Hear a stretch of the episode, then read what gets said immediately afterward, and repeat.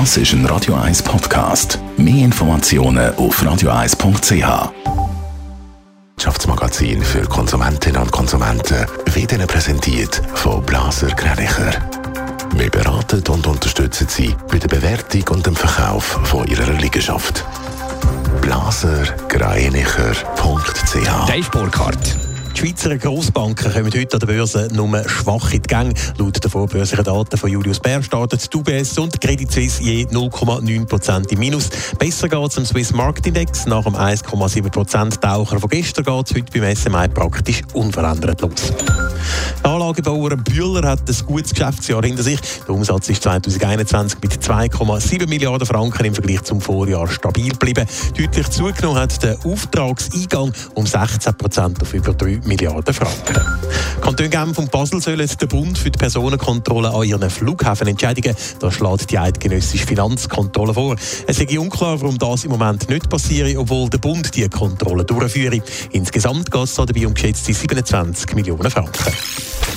Über sie wird in der Schweiz leidenschaftlich diskutiert und gestritten. Die AHV. Jetzt ist klar, die jüngste AHV-Reform kommt vor das Volk, Dave Burkhardt. Ja, kurz nachdem die jüngste Reform das Parlament passiert hat, haben die Gewerkschaften, Verbände, die SP, die Grünen, aber auch verschiedene Frauenkollektive gemeinsam ein Referendum ergriffen gegen die Reform. Und das Referendum ist jetzt offenbar zustande gekommen. In nur 50 Tagen sind über 100.000 Unterschriften zusammengekommen, sagt der Chef vom Schweizerischen Gewerkschaftsbund, der Pierre-Yves Maillard, heute im Blick.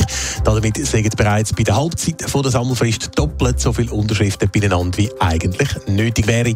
Das zeige, dass insbesondere der Widerstand gegen die schrittweise Erhöhung vom Frauenalter von 64 auf 65 groß ist. Was stört jetzt das Bündnis gegen die AHV-Reform so an dieser Erhöhung vom Frauenrentenalter?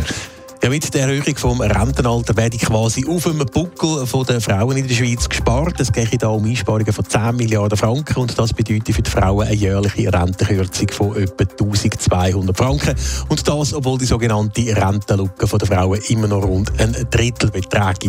Das also das Argument der Gegner von dieser AV-Reform. Wenn die Reform vor das Volk kommt, ist noch nicht bekannt.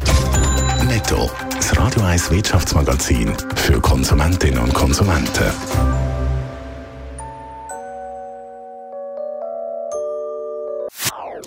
Das ist ein Radio 1 Podcast. Mehr Informationen auf radio1.ch.